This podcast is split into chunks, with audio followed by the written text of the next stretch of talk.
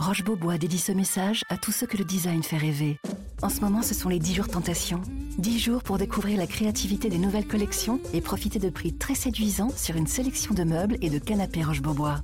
Mais ne perdez pas de temps. Les prix Tentation Roche Beaubois, c'est jusqu'au 25 mars seulement. Liste des magasins ouverts ce dimanche sur rochebeaubois.com. L'éditorial du Figaro du mardi 8 février, La danse de l'ours par Philippe Gély.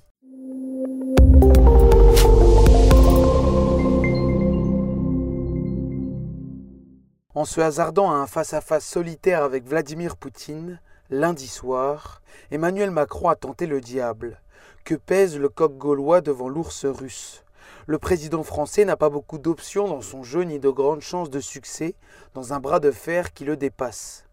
Du moins a-t-il pu calculer qu'à l'heure où Washington crie à l'invasion imminente de l'Ukraine, il ne lui serait pas reproché d'essayer quelque chose. Ce sera déjà ça de prix électoralement.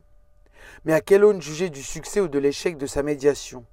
Le président français espérait arracher au Kremlin un signal de désescalade, tout en sachant qu'il n'obtiendrait pas de gestes unilatéraux.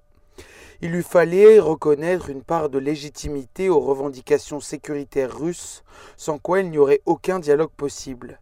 La démarche comporte le risque, en entrant dans la logique de l'adversaire, d'inverser les rôles. La Russie, qui a envahi la Géorgie et l'Ukraine, se voit en victime de l'OTAN, certes élargie à ces conflits, mais qui ne l'a pas agressée. Esprit agile, Emmanuel Macron jongle avec les concepts. Indivisibilité de la sécurité, nouvel ordre européen, égalité souveraine des États. À défaut d'une formule magique pour sortir de l'impasse, tout au plus peut-on espérer une formulation magique dont les ambiguïtés permettent de gagner un peu de temps.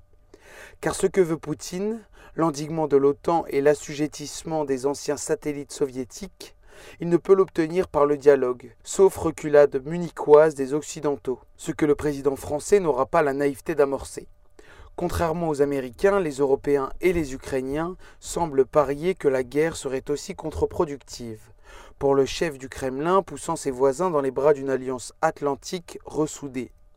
Mais ils doivent au moins se préparer à subir une longue période d'instabilité sur leur flanc est, mêlant menaces militaires, pression sur le gaz, cyberattaques, désinformation. Espérons qu'Emmanuel Macron a été instruit de ce proverbe russe Si tu invites un ours à danser, ce n'est pas toi qui décides quand la danse est finie.